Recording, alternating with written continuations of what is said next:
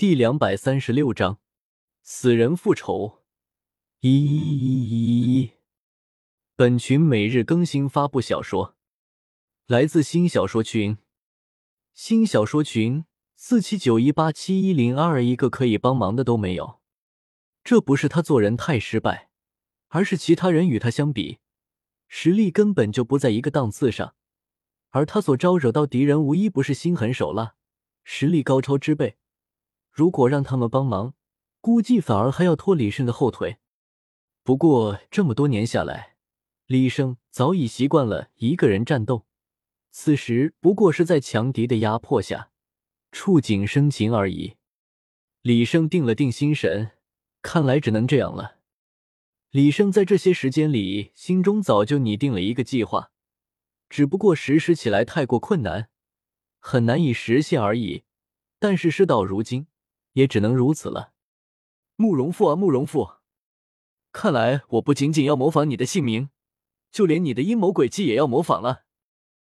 李胜自成为魂帝之后，他的分身便已经能够很长时间的存在了，而且智能也加强了不少，只要不与人动手或是争吵，一般是不会露馅的。有了分身在这里伪装，那么李胜便能够神不知鬼不觉的进行他的计划。就算到时候暴露了，也不会有人怀疑到慕容复的头上，而他也可以以这个身份再想其他办法。李生在决定好了之后，便即刻开始行动了。每天他都让慕容复分身在城内各处晃悠，时不时的还请王胜喝酒，而他的真身则是亲自在各个地方奔波，查探从武魂殿窃来的情报是否属实。一切皆如情报上那样。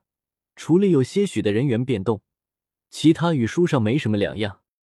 李生开始了行动，他偷偷潜入到武魂殿的基层人员里，从那里展开了杀戮。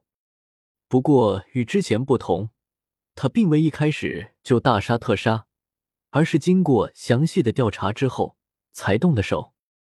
他杀的乃是武魂殿里一个颇为不受待见的魂师，在杀他之前。李胜也是将其的武魂复制了下来。这位魂师的武魂比较奇特，乃是一柄短柄的锤子，乍一看还真有那么几分像昊天锤。这也许就是他在武魂殿不受待见的原因吧。如果他的武魂品质好，魂力高也就罢了，武魂殿也是惜才的。但他偏偏只是一个普通的魂师，在武魂殿这样的大环境之下。他怎能不受欺凌呢？李胜选择杀了他，也正是看中了这一点。这是他千挑万选出来的最合适的目标。值得一提的是，李胜杀死他时用的武魂乃是镰刀，而拥有这种武魂的，在武魂殿中也有一人。这个人正是最喜欢处处排挤他的人。在杀了他之后，李胜就收手了。这注定是个时间漫长的计划。需要一点点的晃动武魂殿在这里的根基。第二天一早，死者被发现了，而众人也发现了他是死在何种武魂之下。尽管拥有镰刀武魂的魂师百般辩驳，其他人却都纷纷认为是他所杀。毕竟平日里他们的关系如何是有目共睹的。不过，所幸这个人没什么朋友，就连武魂殿也没有追究镰刀武魂魂师的责任。仅仅只是不痛不痒的责罚，便算了结了此事。可是他们却没有想到，事情的发展却不仅如此。数天之后，李胜又来了。这些天，李胜一直潜伏在这里，观察着众人的关系。他这次使用了从那个魂师复制而来的锤子，硬生生的将镰刀武魂魂师的身体砸成了稀巴烂。不仅如此。与镰刀武魂魂师平日里有些争执的几位魂师也被其所杀，这下武魂殿就不能表现的如此平静了。一连出了那么多命案，是无论如何都要追查出来的。不过他们在仔细调查之后，却并未发现任何外界的因素，反而一切的线索都指向了一个早已经被认定为死亡了的人，因为他的锤子乃是武魂编译而来。他的父母只是普通人，因此变异出来的锤子也仅仅只是能够修炼罢了。这锤子有些像是昊天锤，但是与昊天锤还是有着明显的区别的。参与调查的人纷纷感到脊背发寒，四周也似乎刮起了阴风，一种不该出现的凉意涌上心头。难道是他回来复仇了？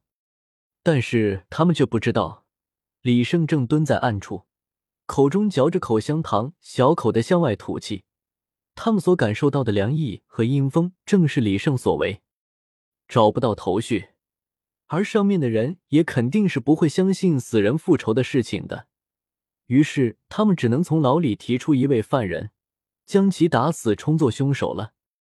但是事情却远远没有结束。一天之后，这所武魂殿的分店再次的有人死亡了，而且还不止一个。这次死亡的人不仅有被锤子砸死的，也同样有被镰刀和其他武魂所杀的。而这些新死亡的人身上的伤痕。则与之前死亡的几个魂师的武魂十分相似。其实这些人的武魂并不全是器武魂，其中还有着兽武魂的存在。但是李胜复制了如此之多，各种各样的武魂，伪造一个伤口来还是很轻而易举的。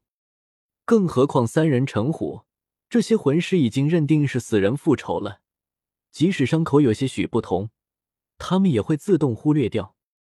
接下来一连数天，这所分店一直在死人，整个分店现在是闹得人心惶惶，根本就不敢入睡。分店的管事甚至将所有人聚集在了一起，